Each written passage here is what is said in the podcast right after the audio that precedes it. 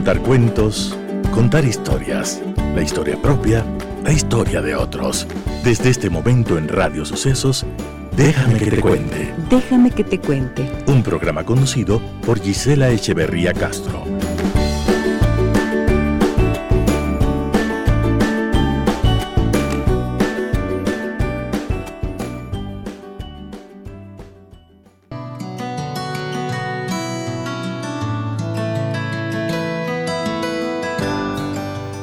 Amigas y amigos de Radio Sucesos, muy buenos días, bienvenidas, bienvenidos. Un gusto para mí iniciar una nueva semana junto a ustedes a través de 101.7 FM. Y también quiero saludar a todas las personas que nos acompañan desde otros lugares del mundo y también del país en www.radiosucesos.fm y a quienes diariamente nos acompañan en nuestras transmisiones en Facebook Live. Allí en Facebook ustedes pueden encontrarme como Gisela Echeverría Castro y también en Instagram, Gisela Echeverría Castro. Les invito a que nos acompañen y hacer crecer esta comunidad de personas interesadas en su desarrollo personal y familiar. Bienvenidas y bienvenidos.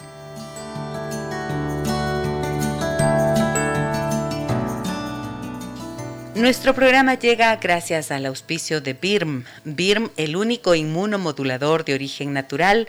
BIRM es una promesa de vida. ¿Qué pasa cuando tu pareja no puede tener hijos o cuando tú no puedes tener hijos y tu pareja los quiere? De esto vamos a hablar en esta mañana y tendré una invitada especial. Hablo de la doctora Juana Rivero, ella es una experta en todo lo que significa reproducción asistida. Y quiero hablar de este tema porque son múltiples las parejas que enfrentan este tipo de dificultades. Quiero preguntarle a la doctora, ¿qué ha pasado? ¿Esto ocurría antes o es que en esta época contemporánea que vivimos efectivamente los niveles de infertilidad han aumentado por alguna razón? Bueno, varias preguntas tengo sobre eso y también iré explicando mientras comparto con la profesional, iré explicando lo que yo he visto en mi consulta cuando las parejas enfrentan este tipo de situaciones. Invitados, como siempre, a compartir nuestro programa, a contarnos sus historias y sus experiencias, sus puntos de vista en el 099 556 3990. Tenemos historias para compartir con ustedes esta mañana. Bienvenidas y bienvenidos. De nada, no. Déjame que te cuente. Déjame que te cuente.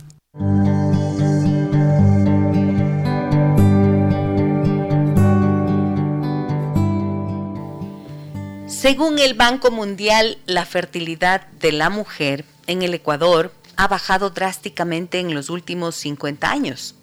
De acuerdo con un estudio de Index Mundi, en los próximos 30 años seremos el mismo número de habitantes que en la actualidad. Según la Red Latinoamericana de Reproducción Asistida, es una institución científica que agremia al 90% de centros de este tipo en América Latina, en Ecuador han nacido 1.100 niños por técnicas de reproducción asistida desde 1900 hasta el 2011. Eso fue en los 10 años anteriores, no tenemos cifras actualizadas. ¿Qué habrá pasado en los últimos 10 años? Quizás fueron más, quizás fueron menos. El Ministerio de Salud no cuenta con datos actualizados sobre partos con este método. Según el Ministerio, hay cuatro especialistas con título de fertilidad asistida en los centros públicos, em, en los centros de atención médica pública, ¿no? Reproducción asistida o fecundación artificial es la técnica de tratamiento de la esterilidad o infertilidad que conlleva una manipulación de los gametos o células sexuales. Una experta en nuestro país en este mismo tema es la doctora Juana Rivera Murillo. Rivero Murillo, perdón.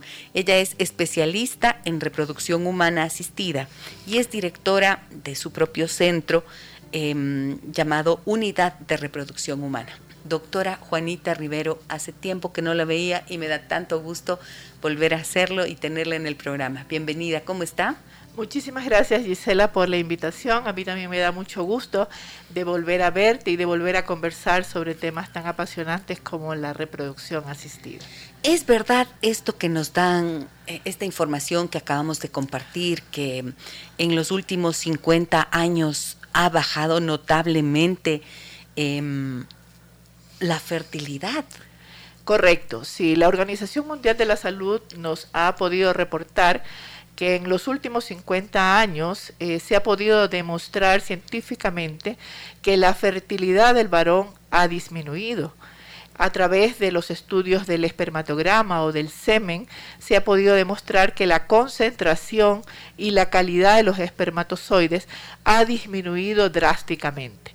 Si nosotros comparamos las cifras de concentración y de movilidad de los espermatozoides, se ha podido demostrar esto. Entonces, eh, eh, eso disminuye la fertilidad del varón.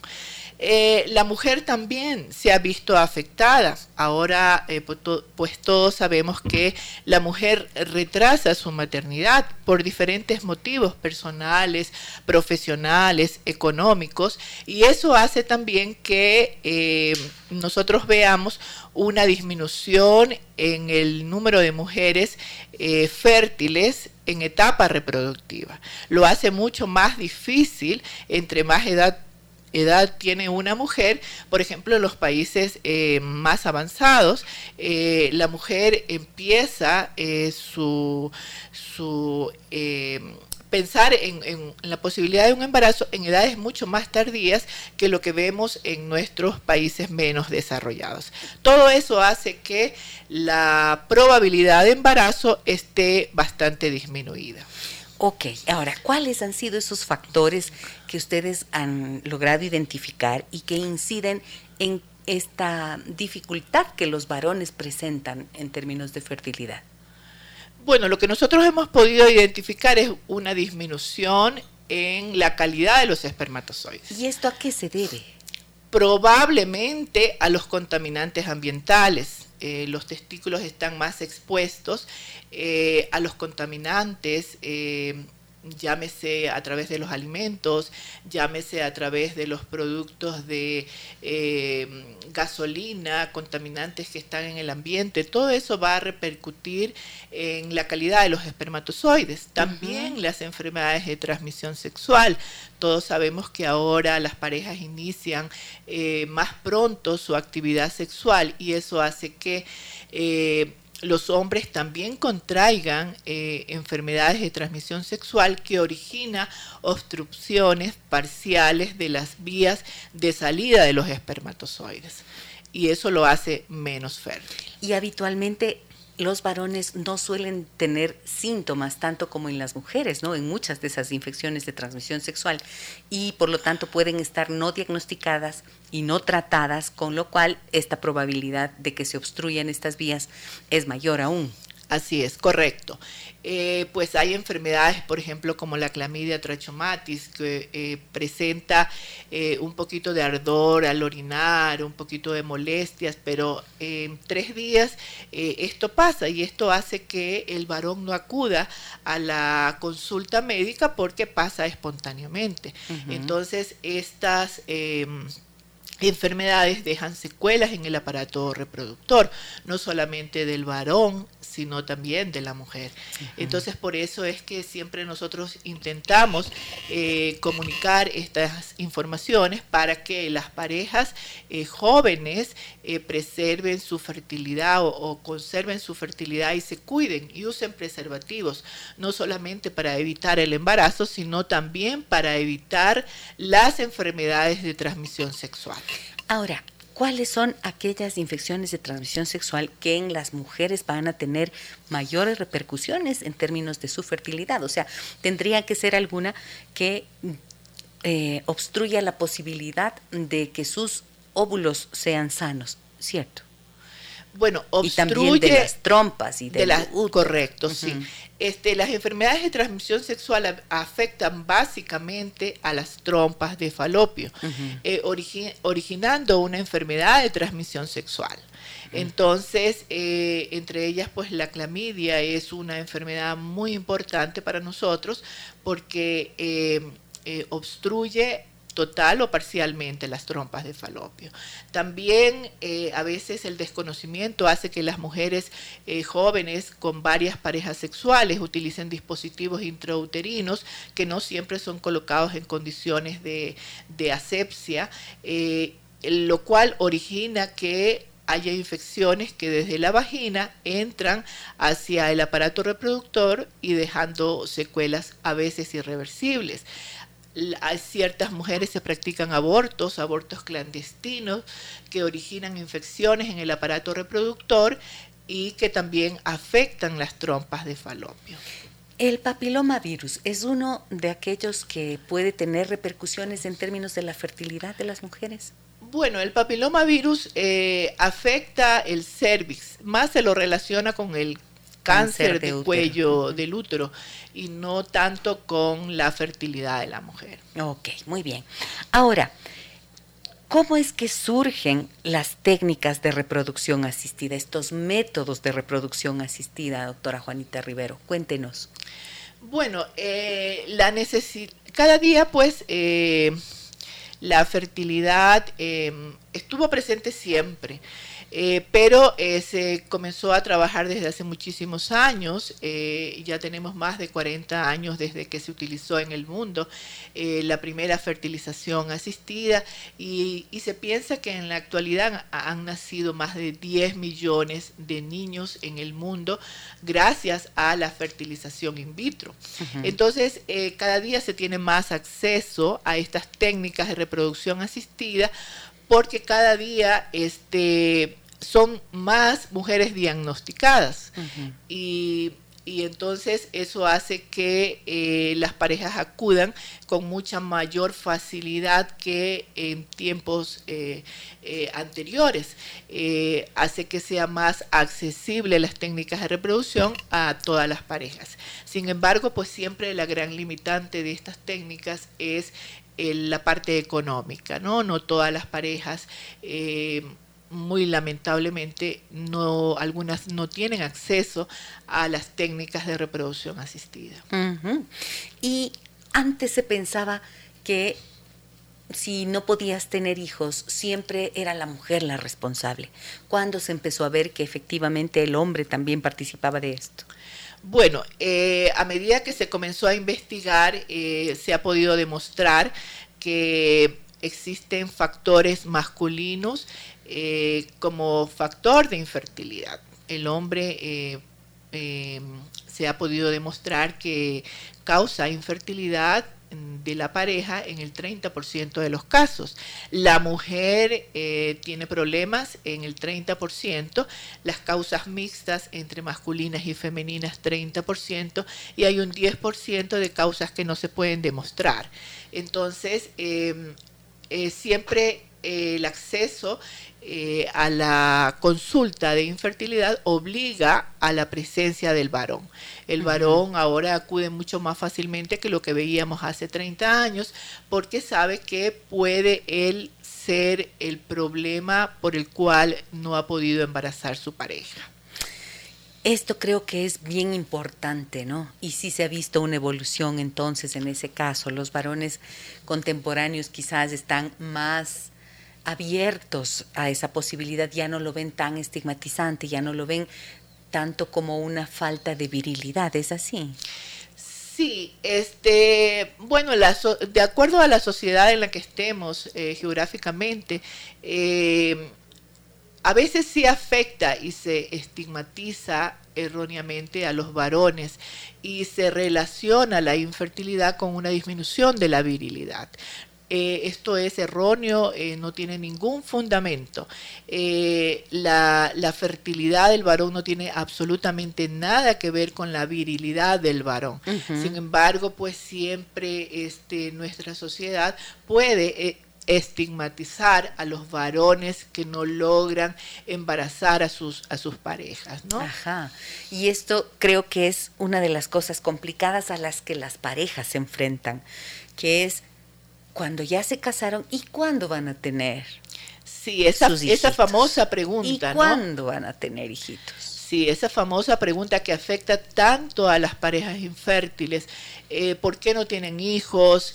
Eh, ¿Por qué no hacen esto? Y generalmente las parejas infértiles son las, las, las personas que más informadas están sino que eh, pues no todas las, las, parejas tienen la suerte de embarazar eh, eh, en forma rápida. el hecho de que a veces se retrasa la maternidad hace que cada vez sea mucho más difícil la llegada de un embarazo. Y entonces a veces hay burlas con respecto a al hecho de que no se, eh, no se pueda tener hijos.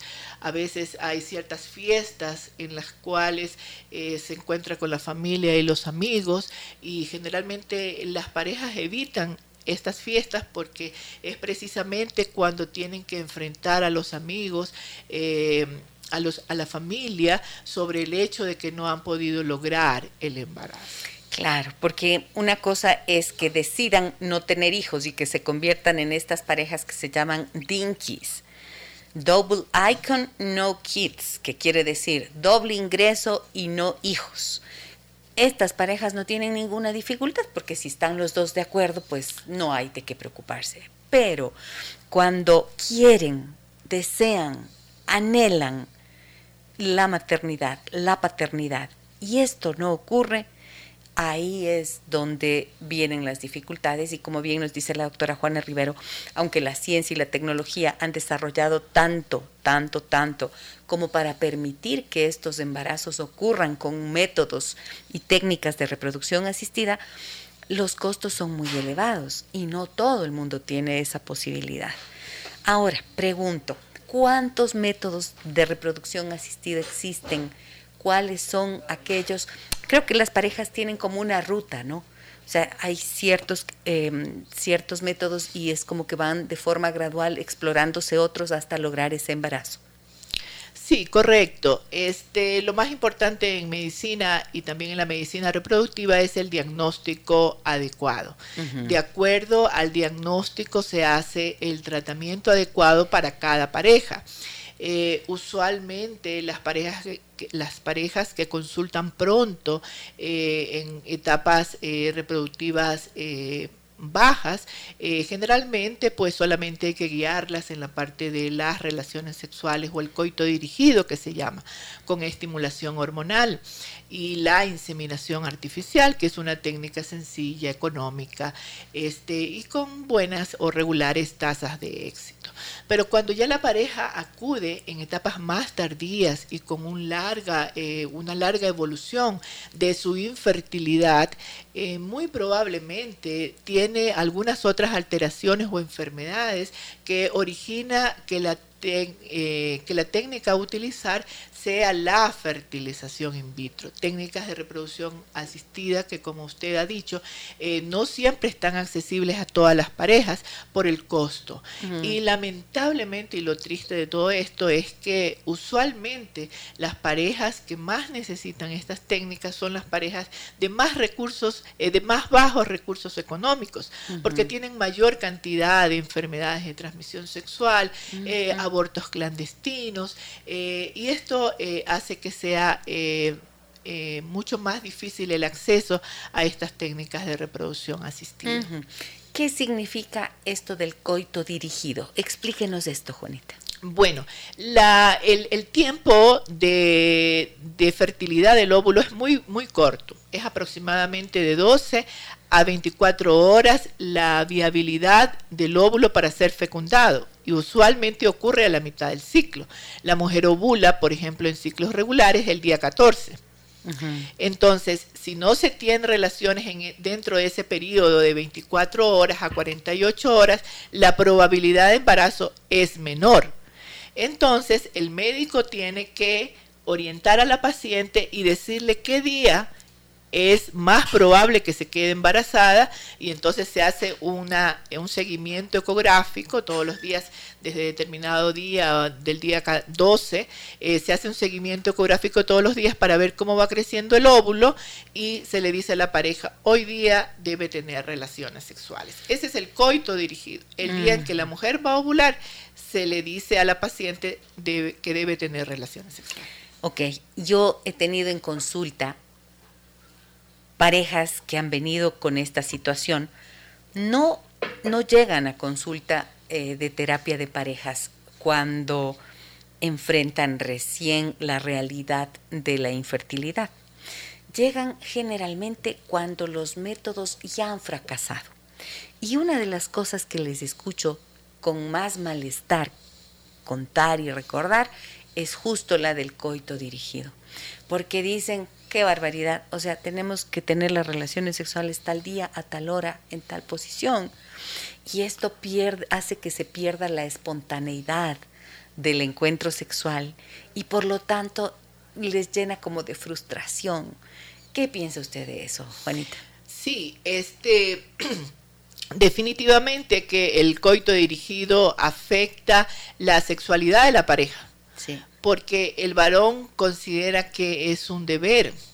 Se siente evaluado si es que no logra tener la erección y la eyaculación hace que eh, se disminuya la libido, porque no quiere este, tener relaciones cuando se le indica la relación sexual. Entonces eso afecta la sexualidad de la pareja. Eh, para la mujer es mucho más fácil la relación sexual en un día cualquiera, pero para el varón es mucho más difícil.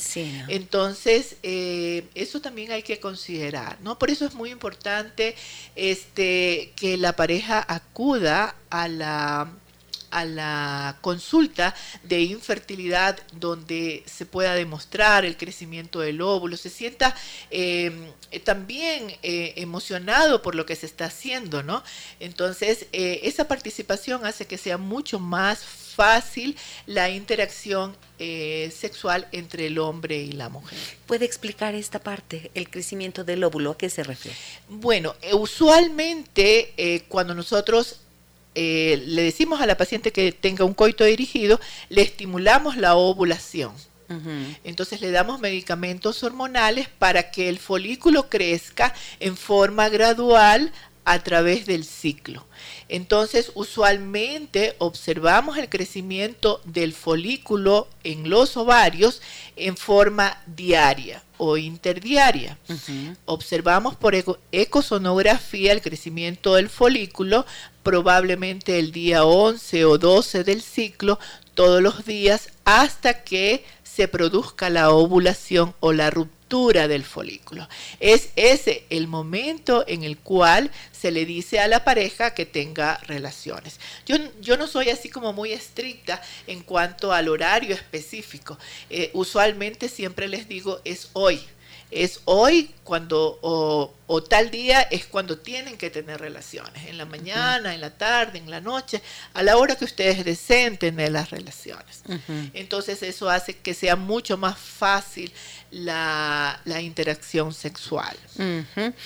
Pero fíjense que sí es real que existe una afectación a la vida sexual y por eso creo que aquí se plantean Mm, creo que es muy importante plantear, digamos, la repercusión, el impacto emocional que suele tener en las parejas el hecho de su infertilidad. No todas afrontan con el mismo deseo común y compartido de vamos a tomar, aunque tuvieran los recursos económicos. No, todo, no, no siempre las parejas dicen, están de acuerdo los dos en ir a buscar métodos de reproducción asistida. ¿Cierto? Entonces, ¿qué es lo que usted ha visto con más frecuencia? Bueno, en ese aspecto. Eh, a ver, en eh, lo que usualmente se observa en la consulta es que las parejas que acuden eh, a solicitar ayuda son las parejas más estables, definitivamente. Eh, cuando uno ve que acuden las dos, el hombre y la mujer, uno puede presumir que su relación de pareja es buena. Eh, usualmente el, tiempo de quiebre entre, entre lo que se espera eh, y los fracasos que se observan es usualmente después de los cinco años en los que se ha intentado pues eh, embarazar y no se ha logrado. pero lo que nosotros siempre observamos también es que eh, usualmente el abandono de las técnicas de reproducción se las hace por el estrés que produce el el optimismo que se tiene en un inicio, la esperanza que se tiene y luego el fracaso continuo. Usualmente, pues las mujeres eh, este, comunican eh, su depresión a sus amigas, a su familia, eh, pero el varón usualmente no comunica esto. Entonces, quien a veces abandona o quiere abandonar las técnicas es el varón, porque ve cómo le afecta a la mujer que quiere. Eh, en forma psicológica y entonces él prefiere abandonar los tratamientos para no ver afectada a su esposa o a su, a su pareja y este, tener nuevamente consolidada su relación de pareja. Pero lo que también nosotros usualmente observamos es que esto, la, los tratamientos de reproducción hace que, que la pareja se consolide mucho más porque ahí eh, se unen mucho más en los tratamientos, viven eh, los tratamientos de reproducción y eso hace que eh, la pareja sea mucho más estable. ¿De qué depende el éxito o el fracaso de la utilización de los métodos de reproducción asistida? Depende de muchos factores, pero entre ellas la edad de la mujer es uno de los factores mucho más importantes cuando nosotros analizamos las probabilidades de embarazo. Entre más joven es una mujer, mejores posibilidades de embarazo tenemos y entre más edad tiene una mujer, eh, menos probable el embarazo. Cuando me dice menos edad y más edad, ¿a qué rangos más o menos de edad? Más o menos hasta los 35 años, la posibilidad de embarazo eh, puede ir por abajo del 50%, pero en aquellas pacientes de más de 35 años, la posibilidad es, eh, es mucho más drástica su caída. Entonces, eso hace que sea menos, menos fértil. O sea, el punto de corte sería 35 años. 35 años, pero esto sabiendo que tienen alguna dificultad o naturalmente, aunque no ten, aunque por ejemplo tienen reglas completamente normales, no hay nada llamativo en su fisiología, por lo tanto mm, esto eh, tiene la edad en sí misma, presenta una dificultad mayor para lograr el embarazo en sí misma o es porque los factores como los que habíamos dicho al principio, eh, las infecciones de transmisión sexual o cuestiones de alteración hormonal quizás pudieran afectar. Sí, este, a partir de los 35 años las posibilidades disminuyen porque la cantidad de óvulos disminuye. Y la calidad de los óvulos también disminuye. Entonces se ha podido demostrar que hay mayor cantidad de alteraciones eh, cromosómicas eh, de los óvulos, hay mayor cantidad de neoploidías en los óvulos eh, que origina menor posibilidad de fecundación, mayor cantidad de abortos, menor tasa de implantación, entonces eso hace que la mujer sea menos fértil.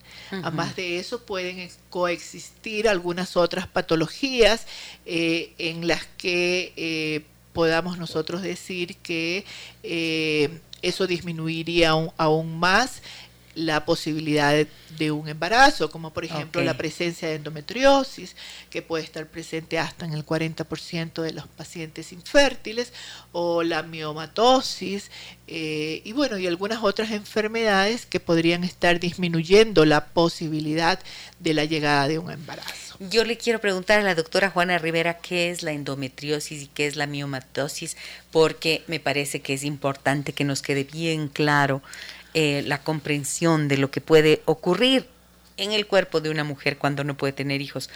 Ya nos ha explicado bien que hay factores mm, factores eh, como las infecciones de transmisión sexual, aquellos también relacionados con el medio ambiente, la contaminación, van a incidir en cambio en la calidad de los espermatozoides, por lo tanto los varones también en los varones se ha visto también un incremento del número de personas que, que no pueden tener hijos, o sea, sus niveles de infertilidad han aumentado. Pero estos dos que menciona y que corresponden a las mujeres de endometriosis y miomatosis, voy a preguntarle luego de la pausa.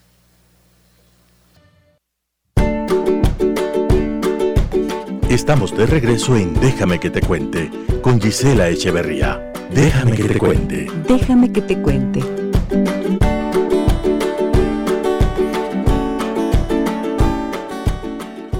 Miles de familias ecuatorianas están protegidas gracias a BIRM con un sistema inmunológico poderosamente equilibrado que les permite combatir las enfermedades. Con 2 mililitros de BIRM cada 12 horas, mantente sano. BIRM es una promesa de vida. Déjame que te cuente un encuentro que nos humaniza. Buenos días, Doctora, me dicen, excelente programa como siempre. Que sea anónimo, por favor. Este mensaje me llega al 099 55 639 90. Me dicen, mi hija no puede tener hijos. Lleva cinco años de casada y los veo ya cansados de todo. Han intentado todos los métodos recomendados. Incluso estuvieron seis meses en Brasil siguiendo un tratamiento para poder quedar embarazada y no lo lograron. ¿En qué punto uno debe dejar de intentarlo y aceptar esta realidad tan dolorosa? Esta es la pregunta que nos hacen. ¿Qué piensa usted? ¿Cuándo se tiene que dejar de intentar? Bueno, eh,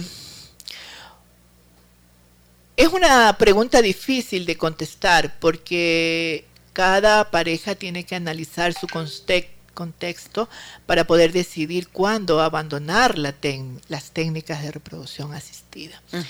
Eh, usualmente este, nosotros vemos que eh, después de cuatro intentos se pierde la esperanza de lograr un embarazo y, al estar también afectada la parte económica hace que sea menos probable la posibilidad de repetición de un tratamiento. Sin embargo, yo a través de los más de 31 años que tengo haciendo reproducción asistida, he conocido pacientes con 12 intentos de fertilización in vitro. Eh, ¿12? 12 intentos. Y eh, en mi consulta tuve una paciente con 8 intentos de fertilización in vitro. Entonces, eh, esta, eh, el número es muy difícil de, decir eh, exactamente cuántos tratamientos hay que hacer para eh, lograr el embarazo. Ahora, no se tienen que contar los tratamientos, o sea, en conjunto, sea pues coito dirigido, inseminación y fertilización in vitro. Estamos hablando que la inseminación artificial pues da un porcentaje de éxito de un 60% después de cuatro intentos. La fertilización in vitro también puede dar eh, una probabilidad de embarazo de un 40%, entonces se necesitarían aproximadamente dos o tres ciclos de tratamiento. Pero yo creo que eso lo tendría que manejar es el médico que eh, eh, trata a la paciente para saber si es que existe alguna otra técnica eh, para utilizar como para cambiar la técnica si es que no le da resultado la fertilización in vitro. Por ejemplo, este, aquella mujer que tiene mala calidad ovular y mala calidad embrionaria con sus propios gametos, muy probablemente su médico le puede decir lo que necesita es una donación de óvulos o una donación de espermatozoides. Entonces, eh, ahí viene... Eh, em, la decisión de la pareja si quiere o no utilizar gametos donados para lograr el embarazo. 60% de éxito tiene la inseminación, artificial. Correcto. 40% la fecundación in vitro. Sí. De éxito. Y la, el coito dirigido, ¿qué porcentaje de éxito tiene? 20%. 20%. 20%, sí. O sea, en forma natural, la probabilidad de embarazo eh, es del 20% por ciclo. Entonces, 80% no sucede. 20% si sucede, pero en aquellas mujeres que se produce anovulación, ausencia de ovulación, eh, al hacer el tratamiento va a tener el 20%, es decir, que uno de cada cinco ciclos va a dar lugar a un embarazo. Entonces siempre es importante decirlo esto en la consulta, en, en, términos numéricos, para que el paciente no se haga una falsa expectativa. Entonces ya acude a la consulta, ya me dieron las tabletas, ya me hicieron el monitoreo y no logré embarazarme a la primera. Entonces, si la posibilidad es 20% por ciclo cuando se ovula y cuando se tiene relaciones, pues tiene la paciente que esperar que la probabilidad sea uno de cinco ciclos. Entonces es muy importante saber exactamente el diagnóstico y las probabilidades de embarazo en cada caso. No es lo mismo hacer una fertilización in vitro en aquella mujer que tiene menos de 30 años, en donde la posibilidad de embarazo puede llegar hasta un 60%, 70%, que en aquella mujer de más de 35 años, en donde la posibilidad de embarazo es menor al 40%. No se diga en aquella mujer de más de 40 años, en donde la posibilidad puede caer hasta menos del 10% de posibilidades de embarazo por ciclo. La doctora Juana Rivero Murillo, especialista en reproducción humana asistida, directora de la Unidad de Reproducción Humana, es nuestra invitada en esta mañana y con ella hablamos de qué pasa cuando tu pareja no puede tener hijos. Vimos que entonces existen mm, dos eh, factores bien importantes que usted mencionó que dije, voy a la pausa y regresamos a preguntarle esto, que es la endometriosis y la miomatosis. ¿En qué consiste y cómo afectan a la posibilidad de reproducción de la mujer? Bueno, la endometriosis es la segunda causa por la cual la mujer no logra embarazar. Entonces, para nosotros es muy importante diagnosticarla. La endometriosis es el tejido endometrial fuera del útero.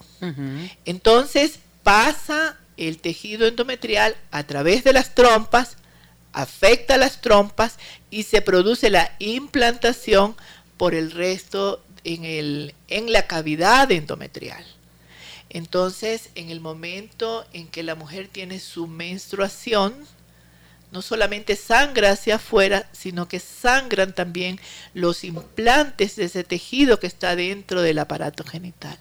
Esto origina afectación de las trompas, que es el sitio donde se produce la fecundación del óvulo y el espermatozoide, sino que también puede afectar al ovario y entonces a veces esos implantes producen quistes en los ovarios y afecta a los óvulos. Y se producen estos quistes que se llaman endometriomas, que a veces son muy, muy grandes, y entonces disminuye la cantidad de óvulos a nivel de los ovarios. ¿Esto podría decir usted que corresponde a una algo nuevo dentro de lo que significan las enfermedades de las mujeres en este sentido? ¿O es que ya antes existía pero no se diagnosticaba? Sí, este siempre ha existido. Lo que sucede es que antes nuestras abuelas pues concebían eh, a los 14 años, 15 años. Mm. Entonces, esta enfermedad, a ser una enfermedad invasiva, hace que pueda estar presente a los 18 años. Pero si la mujer eh, decide embarazarse por primera vez a los 35 años, muy probablemente ya va a tener eh, afectada sus trompas, sus ovarios en forma mayoritaria. Ah, ok. Entonces, esto, ¿hay algún síntoma en las mujeres en etapas tempranas? Que sí, en etapas tempranas pues, eh, origina mucho dolor durante la menstruación. Son mujeres que acuden a la consulta del ginecólogo y le dicen, yo tengo demasiado dolor en la menstruación, yo tengo todos los meses que tomar medicamentos para el dolor porque no soporto la, mi menstruación. Eh, usualmente tienen manchados premenstruales. Usualmente la mujer dice, tengo una menstruación como eh, una sangre oscura, como el chocolate, antes de que me llegue la menstruación. Y usualmente también después de la menstruación. Estos son unos signos eh, que la mujer puede tener endometriosis. Entonces, en esos casos, pues hay que hacer una ecografía, hay que hacer unos exámenes de sangre y en ciertas ocasiones hay que hacer una laparoscopía para poder demostrar la presencia o la ausencia de endometriosis. Ok, entonces quiere decir que hay que sí tiene una posibilidad de no llegar a convertirse en un impedimento para la fecundación eh, en caso de que fuera diagnosticada tempranamente y tratada de forma apropiada. Eh, sí, este, el hecho de que la mujer eh, acuda tempranamente al ginecólogo y el ginecólogo le diagnostique endometriosis, eh, hace que la paciente se informe y sepa que la presencia de endometriosis puede originarle infertilidad. Entonces la mujer ya conoce que puede ser ese un factor de imposibilidad de lograr el embarazo. Entonces, eh, eh, esta paciente que tiene esta enfermedad sabe que cuando quiera tener eh, un bebé, no tiene que diferir tanto el, intentar embarazarse, sino que lo tiene que hacer tempranamente. Entonces, sí, es muy importante el diagnóstico temprano de la enfermedad para que la paciente pueda este, también poner como prioridad la llegada de un embarazo. ¿Y, los, y la miomatosis en qué consiste? La miomatosis son unos tumores benignos que pueden estar dentro del aparato genital, que también puede ser diagnosticada por el ginecólogo. Eh, que acude eh, regularmente a sus controles. Entonces, eh, cuando estos miomas son muy pequeños, este, no, no originan infertilidad. El mioma en sí, a menos que obstruya las trompas, no produce infertilidad primaria, o sea, no tendría la mujer por qué no embarazar, pero sí podría, eh, en caso de que estos tumores sean muy grandes, sí podría originar abortos. Eh, eh, a repetición si es que estos están, de, por ejemplo, dentro de la cavidad uterina y esto hace que sea menos, eh, eh, menos probable la implantación del embrión. Claro, Entonces, puede llegar el óvulo fecundado y el momento de tratar de implantarse en el útero, si ya está ocupado, esa cavidad está ocupada por estos miomas, entonces se puede producir un aborto. Correcto, correcto.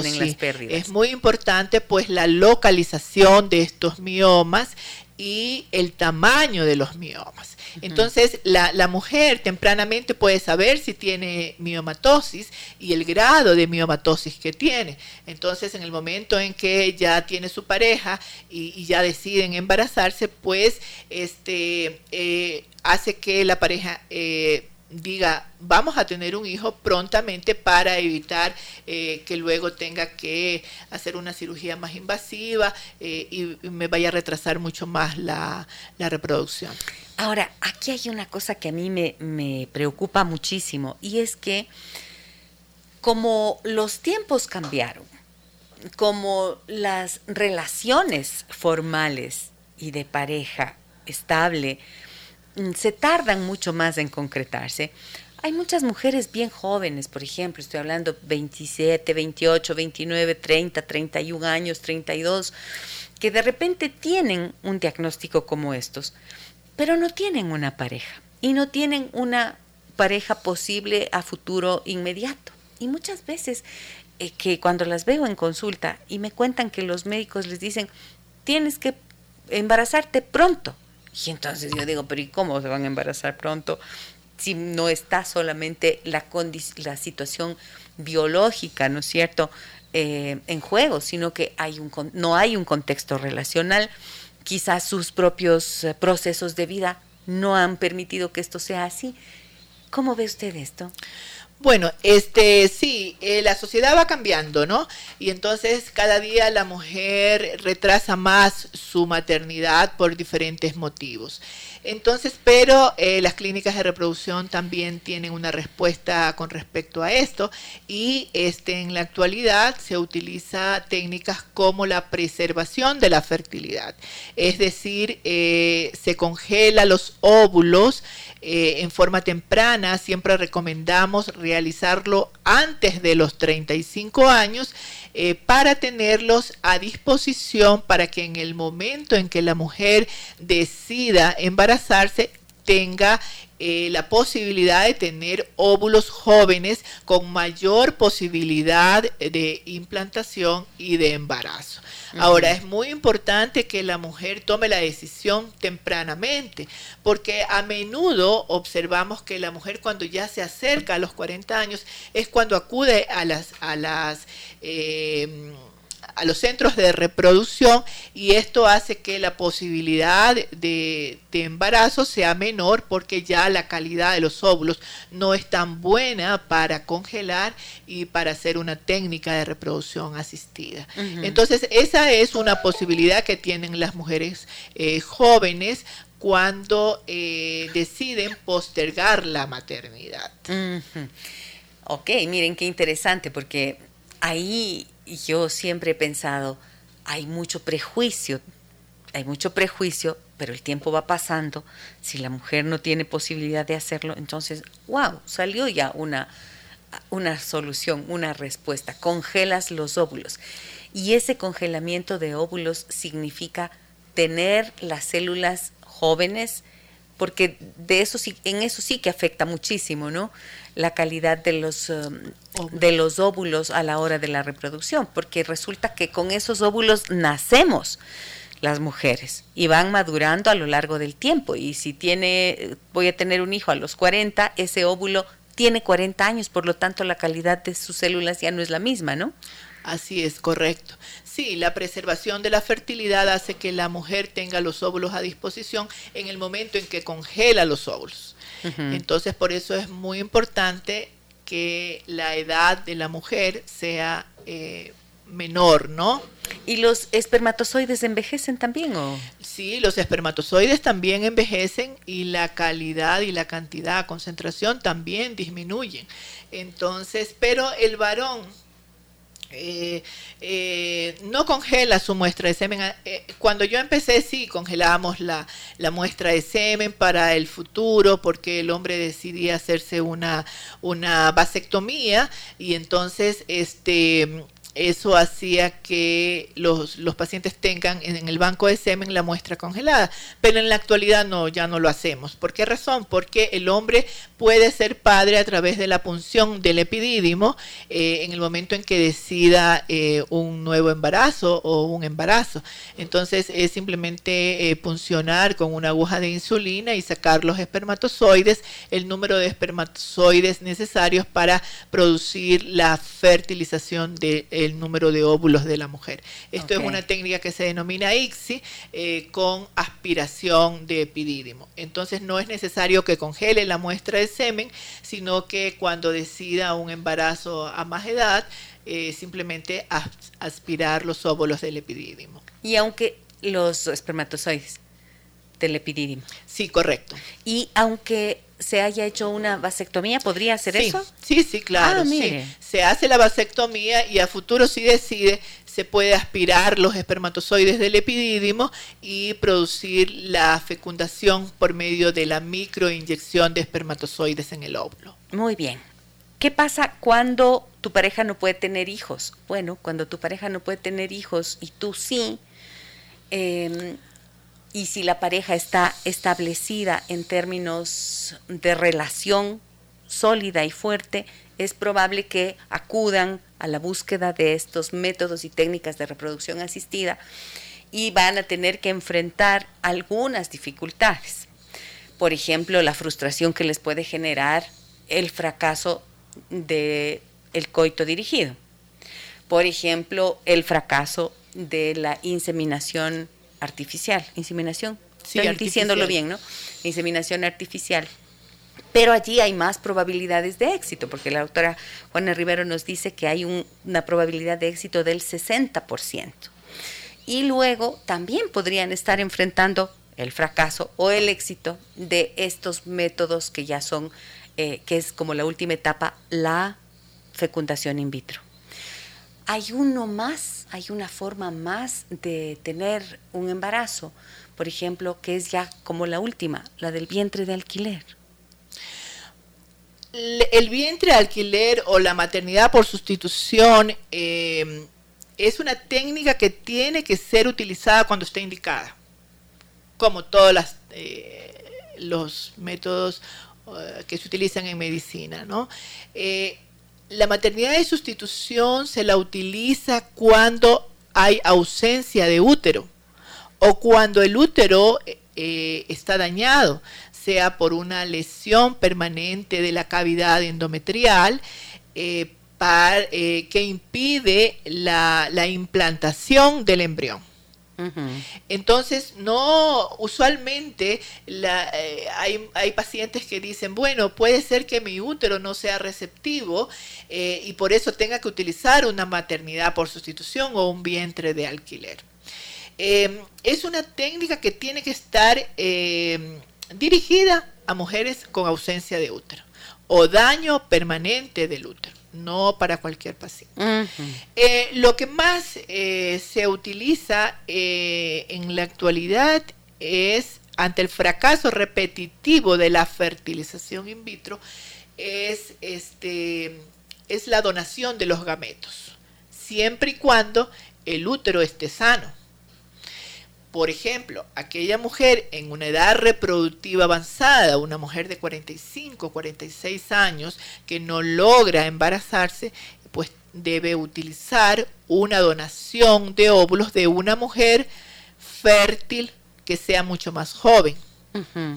Eh, para lograr el embarazo, porque la, la tasa de, de, éxito va a depender de la calidad de los óvulos y no la edad de la mujer receptora de esos óvulos. Entonces, por eso es que escuchamos en los medios de información que hay mujeres de 60 años que logran embarazarse o famosas que a los 50 años logran embarazarse porque utilizaron un óvulo de una mujer fértil normal joven. Y su útero si se lo prepara, puede, si está sano, puede, puede alojar perfectamente ese bebé. Esa mujer, aunque sea menopáusica, con medicamentos hormonales, eh, a los 50 años puede ser mucho más joven, mucho más, eh, mucha mejor tasa de implantación o de embarazo con óvulos de una mujer joven. Entonces, como que todo depende de la edad de los óvulos y la calidad del embrión que tengamos en un útero receptivo, aunque sea de mayor edad. Muy bien. Me dicen en el 099 55 6 39 90. Tengo varios mensajes. A ver, dice, excelente programa, buenos días y lindo inicio de semana. Muchas gracias. Igualmente. Me dice, mi esposo no puede tener hijos y es como si se sintiera avergonzado de lo que le está sucediendo no, de lo que está sucediendo con nosotros. Está cansado de ir a los médicos. Cada vez que nos recomiendan un nuevo doctor, vamos con la esperanza de que ahora sí lo vamos a lograr. Y hasta el momento no lo hemos conseguido. Soy Pamela y tengo 33 años. Mi esposo tiene 40. Estamos en esto desde hace cuatro años. Mi esposo no puede tener hijos, claro, y entonces él es como si se sintiera avergonzado. Esta es parte de la realidad que viven, ¿no es cierto? El hombre avergonzado, el hombre juzgado, como decíamos hace un rato, y él ya está cansado. Mm, menciona algo que me parece importante, Pamela, que dice cada vez que nos recomiendan un nuevo doctor. O sea, ¿cómo se elige un profesional adecuado para estos casos? ¿Cómo se elige alguien que tenga em, como el respeto también y la la calidad ética profesional como para decirle a la pareja la realidad y decirle si van a poder, no van a poder, esto les puede funcionar, esto no les puede funcionar y hasta dónde hay que intentarlo como nos decía la amiga que nos había escrito antes. Sí, esta es una historia eh, muy común en las parejas, ¿no? Cuando el varón tiene problemas, eh, no solamente tiene que enfrentar a su familia, sino también a sus amigos por la eh, ausencia de, de, un bebé en casa, ¿no? Este, ahora, quizás la recomendación para Pamela sería este, acudir a centros de reproducción con experiencia en este tipo de tratamientos. Eh, acudir a, médicos eh, con buenos resultados y con mucha calidad humana.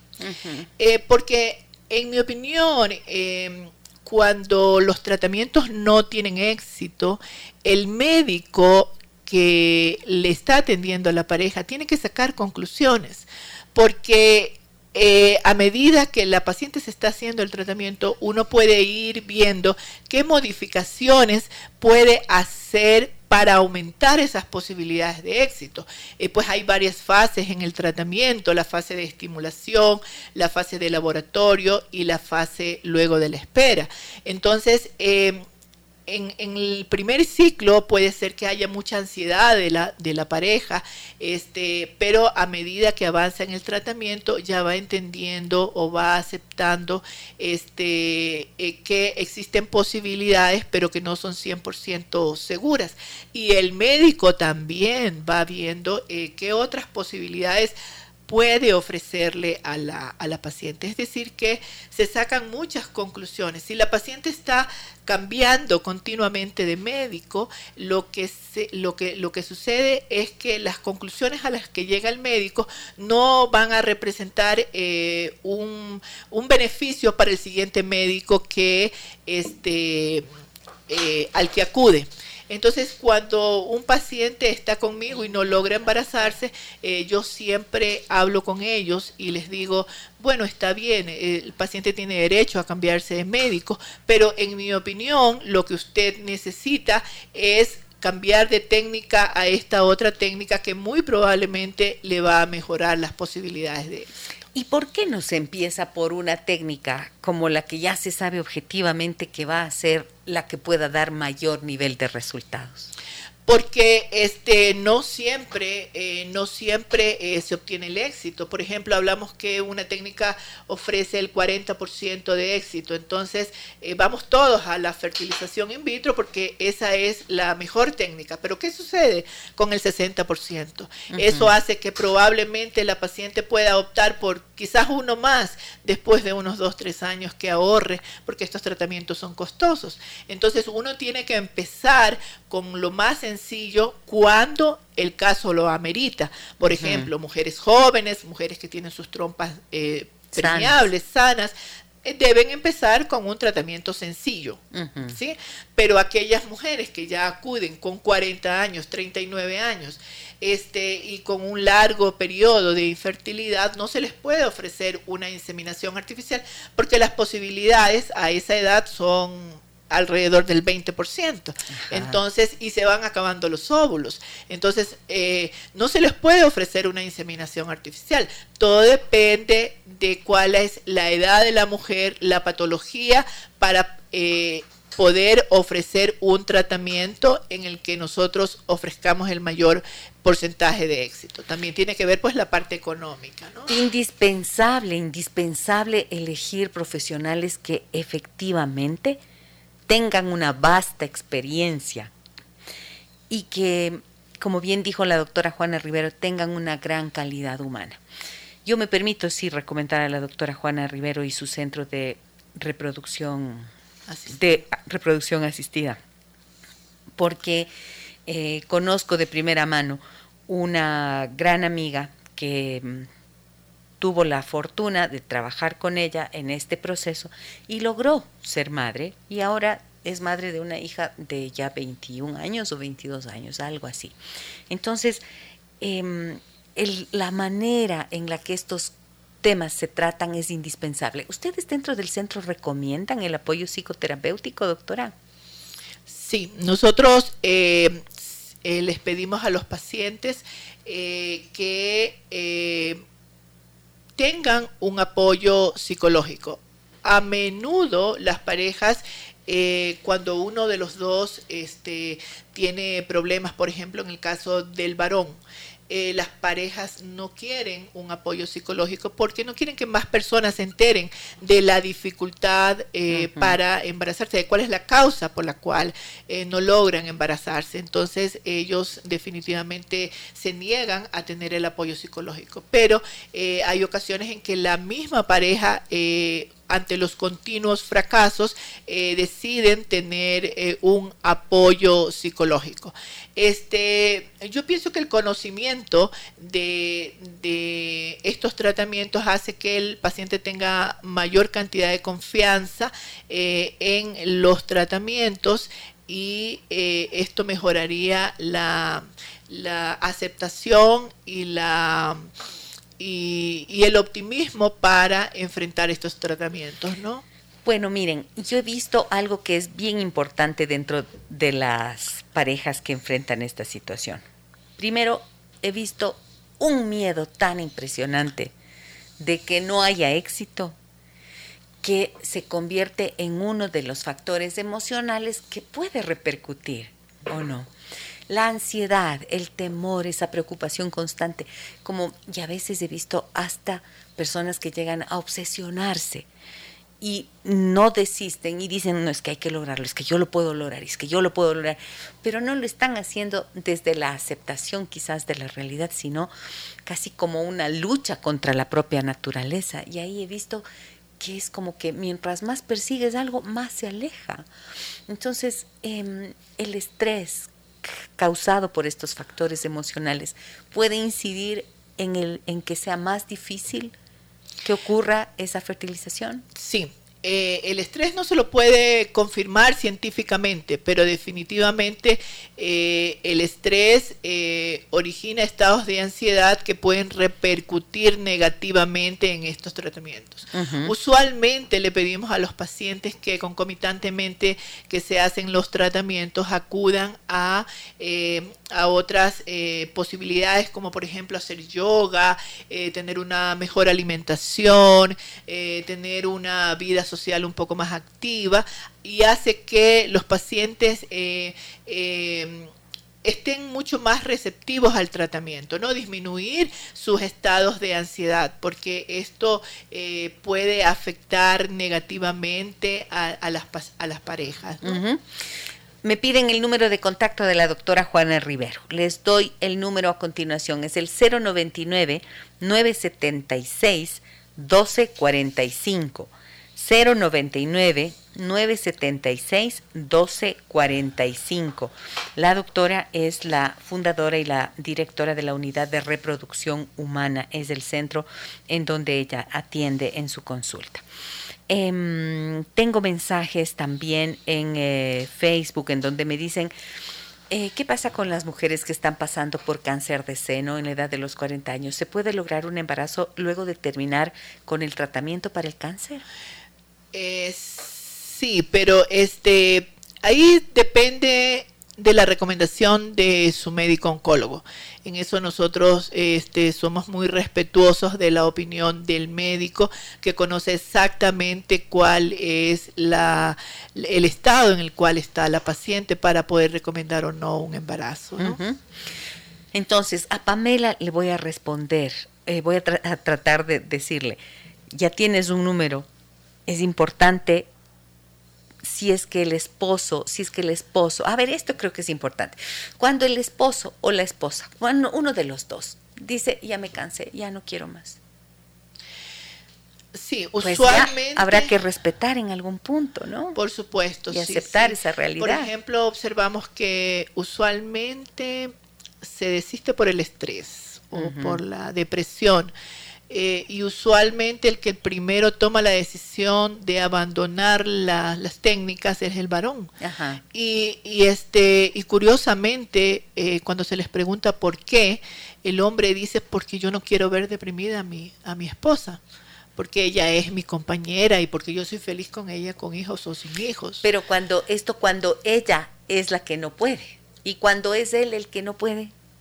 Eh, Usualmente es un poco difícil determinar quién sufre más, si el hombre o la mujer. Sí. Cuando el varón tiene problemas, la mujer eh, dice, se autoinculpa. Sí. Eh, y, le dice a todos que ella es la responsable por la cual este, no se ha logrado el embarazo. Entonces, eh, eso no siempre, pero usualmente eso es lo que nosotros observamos. Pero yo pienso que casi todos los estudios indican que los ambos miembros de la pareja, en una pareja que está consolidada, ¿no? Sí, sí. Este, ambos miembros de la pareja sufren exactamente igual. Sí. La, la parte física, claro, la mujer eh, sufre más porque la mujer es la que se tiene que someter a cirugías, las inyecciones, sacadas de sangre, eh, todo el procedimiento se lo realiza en la mujer pero sin pero la mujer como que tiene otros métodos de salida no lo conversa eh, con su mamá con su tía con su hermana. El hombre lo vive para sí mismo. Eh, correcto. Me dicen, buenos días, déjame que te cuente cómo podemos tratar este tema con la pareja masculina, ya que vivimos en una sociedad aún machista que impide que el hombre acepte que no es fértil. Es mi caso. En mi caso, dice, mi esposo y yo llevamos intentando tener hijos, yo me he realizado pruebas y yo puedo tenerlos. Mi esposo se resiste a ir a los chequeos. Saludos, soy Mariana. O sea, Mariana está, gracias por tu confianza y por tu mensaje, Mariana. Eh, ella está apenas en la parte de los chequeos iniciales y el esposo se resiste. Qué difícil allí. Qué difícil. ¿Qué les recomienda a usted? ¿Le vienen a visitar así? Sí, claro. Este, a menudo, a menudo nosotros tenemos pacientes que eh, no acuden con su pareja y dicen, eh, no, mi esposo no quiere venir porque él es fértil, él tuvo un hijo hace 15 años. Entonces la respuesta es sí, la mujer puede haber tenido también hace 15 años un hijo, pero eso no lo hace fértil toda la vida.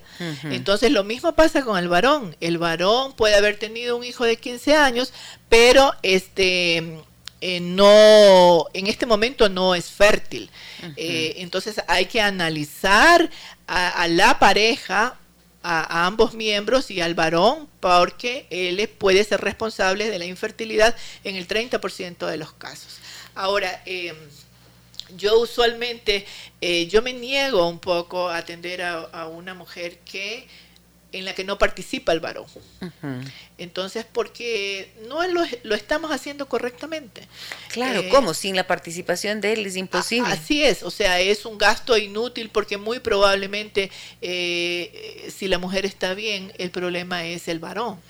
En esos casos, en cambio, desde mi disciplina, que es la terapia de parejas y de familia, lo que recomendamos que es que se den la oportunidad, uno de los dos, o sea, en este caso el que está más consciente siempre es el que puede encontrar los caminos para poder comunicarse con el otro e hacerle la invitación o directamente, Mariana, hacer un planteamiento de la preocupación que tú tienes y de la necesidad que tú tienes de que él venga a la pareja. Pero a la consulta, perdón. Pero ¿sabes qué? Siempre, siempre a las mujeres les digo, miren que debajo de esa resistencia suele haber miedo. Miedo de ser él el causante, miedo de ser él el culpable, miedo de ser el culpable de no tener los hijos. Entonces, em, traten de, de buscar un momento adecuado en donde puedan ustedes mantener una conversación en la que expliquen la importancia que esto tiene para ustedes y preguntar, ¿crees, te gustaría que tengamos hijos, sí o no? Porque esta pregunta es clave. De repente él dice, sí, sí quiero. Bueno, entonces, ¿qué crees que tendríamos que hacer para poder lograrlo? Porque si hasta ahora no lo hemos logrado, entonces ¿Cuál es el miedo que tienes? Pregúntale sobre el miedo que tiene y vas a ver que quizás allí se abre un poco la persona, sin juzgarlo, sin criticarlo, sino con prudencia, contacto, porque estamos hablando de, de, una situación tremendamente íntima para las personas y para los varones, como bien tú dices, desde esta propia cultura machista, les cuesta aún eh, poder aceptar esto y se les convierte en algo difícil de afrontar. Voy a irme a una pausa comercial en este momento. Regreso enseguida con la doctora Juana Rivero, experta en reproducción humana asistida, con quien estamos desarrollando este tema. ¿Qué pasa cuando tu pareja no puede tener hijos? Volvemos enseguida. Déjame que te cuente un encuentro que nos humaniza.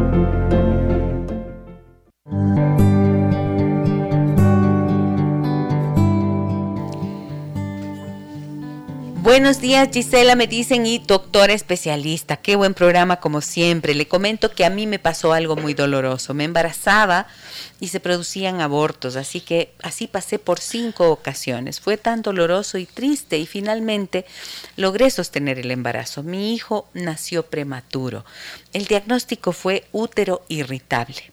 Esta situación hizo que buscáramos muchos especialistas, incluso con mi esposo eh, enojado y el matrimonio se volvió traumático, dice, soy Judy. Claro, es que se vuelve algo realmente presionante para las parejas, ¿no es cierto?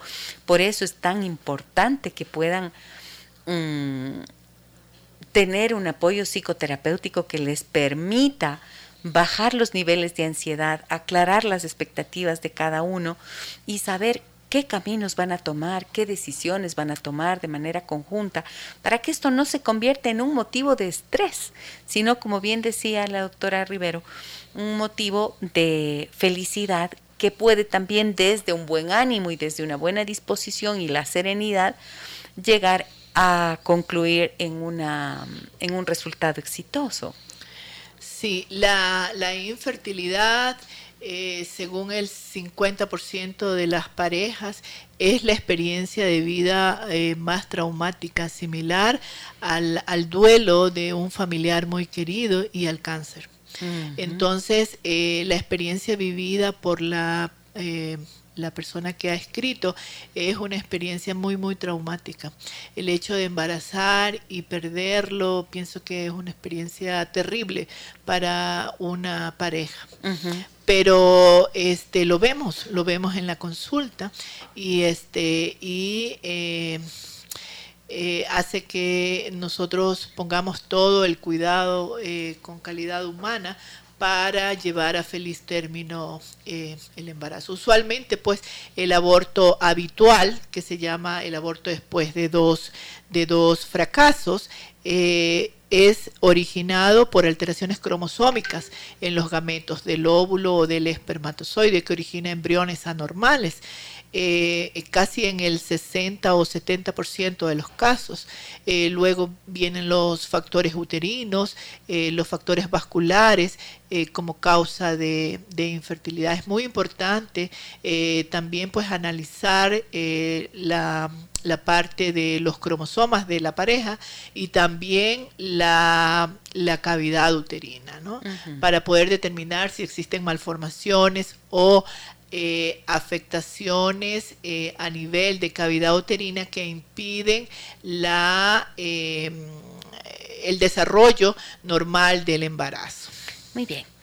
¿Cuáles son las recomendaciones finales que usted puede hacer ahora a las personas que nos escuchan en caso de que enfrenten este tipo de situaciones? Bueno, mi recomendación es que eh, acudan tempranamente a los centros de, reproducción asistida, eh, aquellas parejas que no logran concebir con relaciones sexuales frecuentes y sin protección. Si no logran embarazarse en un año, las parejas deben ir a solicitar ayuda. Eh, no solamente la parte de investigación, sino también la parte de tratamiento aquellas mujeres que son anovulatorias, es decir, que tienen sus ciclos cada 60 días, 90 días, 120 días, deben acudir a, eh, a investigación y tratamiento de reproducción, que muy probablemente sea solamente una estimulación hormonal con un coito dirigido. Las mujeres de más de 35 años no deben dejar pasar más de seis meses de intentar eh, espontáneamente eh, para acudir a un centro de reproducción y las mujeres de más de 40 pues inmediatamente de que se decida un embarazo debe acudir a un centro de reproducción. A menudo nosotros observamos que las parejas se quedan con el diagnóstico del ginecólogo que solamente valora a la mujer y quizás su visión no, no siempre, no siempre es la visión de conjunto. Los hijos se hacen entre dos y siempre es importante eh, que acudan eh, el hombre y la mujer para ser evaluados. No se acepta eh, un tratamiento de reproducción si es que no acude el varón a la consulta de reproducción. Entonces ese es mi consejo para las parejas que intentan embarazarse. No hay que demorar mucho tiempo en solicitar ayuda. Y también nos había mencionado la doctora Juana Rivero que si son mujeres jóvenes que quisieran tener una posibilidad de embarazo más adelante, a futuro, antes de los 35 años pueden y no tienen una pareja estable en este momento, no tienen esta posibilidad aún, pero está en su mente esta opción de la maternidad, también tienen una alternativa con el congelamiento actual de los óvulos. ¿no? El doctor Rubén López nos saluda y nos dice, el encuentro amoroso de dos seres humanos es reemplazado por el éxito de la técnica cuando el hijo es necesitado. Mm, eh, ok, muchísimas gracias, doctora Juana Rivero. Gracias por acompañarnos, gracias por aclarar bien estos puntos, em, darnos esta información valiosa. Confío en que les llegue a las personas que lo necesitan. Mil gracias. Muchísimas gracias Gisela por esta invitación. He disfrutado mucho la entrevista y me encanta pues llegar y orientar a las parejas infértiles, eh, guiarlas en su en la orientación eh, eh, sobre los tratamientos de reproducción. Y si ustedes necesitan ponerse en contacto con la doctora Juana Rivero, les les doy nuevamente el número telefónico. Es el 099-976-1245. 099-976-1245. Sí, a las parejas que se quieren comunicar conmigo, les sugiero escribir un WhatsApp eh, explicando este su motivo para eh, poderlas orientar en el tratamiento. Perfecto. La doctora Juana Rivero es directora de la Unidad de Reproducción Humana, en donde ella es la especialista en reproducción humana asistida. Muchísimas gracias, doctora Juana Rivero, por acompañarnos. Y yo, en lo que a mí corresponde, en relación a este tema, les invito siempre a pensar lo siguiente. Hay momentos en la vida en que las dificultades se convierten en algo que uno tiene que superar. Y cuando necesitas superar lo que sea, tienes que aprender a buscar la ayuda necesaria, a abrirte a la posibilidad que la ciencia, la tecnología actualmente ha puesto a disposición de las personas, ¿no es cierto? A, disposición de la humanidad. Y si llegas a un momento, en un momento, em, a descubrir que efectivamente este es un camino que se cierra y que no da resultados, también tienes que aprender a ponerte un límite. Tenemos que eh, aprender a ponernos límites y decir, llegará un punto en el que me digo, hasta aquí lo intenté y de lo contrario tendré que aceptar esta realidad. Hay muchas personas que precisamente por las dificultades económicas que eso implica, porque no por las dificultades que, económicas que implica, sino porque estos métodos de reproducción asistida tienen eh, costos elevados, como nos decía la doctora Juana Rivero, pues quizás no puedan acudir a ellos. En esos momentos habrá que como ha sido una experiencia dolorosa y traumática, entonces quizás sea el momento de buscar la ayuda profesional. En cambio, ¿para qué? Para hacer esa aceptación de la realidad y eh, sanar quizás el dolor, esa pena, esa frustración, esa impotencia que suele quedar allí adherida en el corazón de las personas muchas veces. En todo caso, siempre tenemos la posibilidad de ir soltando los pesos que se nos quedan en la vida cuando no logramos algo, aceptar la frustración y también podemos meternos con compromiso y de lleno cuando hay una puerta que se nos abre para tratar de solucionar algo. Les dejo un abrazo muy grande a todas y todos. El día de mañana estaremos nuevamente en nuestro programa y hablaremos de qué pasa cuando tus padres viven endeudados. ¿Mm? Hijos adultos, hijos jóvenes, hijos universitarios, que de repente tienen padres que han tenido mm, malos hábitos, mal manejo de su dinero y de repente se endeudan, están endeudados y son los hijos los que tienen que afrontar esto. ¿Qué pasa cuando tus padres viven endeudados? De eso hablaremos el día de mañana en nuestro programa. Déjame que te cuente. En nuestro programa, como siempre, agradecemos el auspicio de BIRM, una promesa de vida. Soy Giselle Echeverría, que tengan un buen día. Hasta mañana. Las historias que merecen ser contadas y escuchadas. Historias que conmueven, historias que inspiran. Mañana, desde las 9 y 30, déjame que te cuente. Déjame que te cuente. 11 con Gisela Echeverría Castro.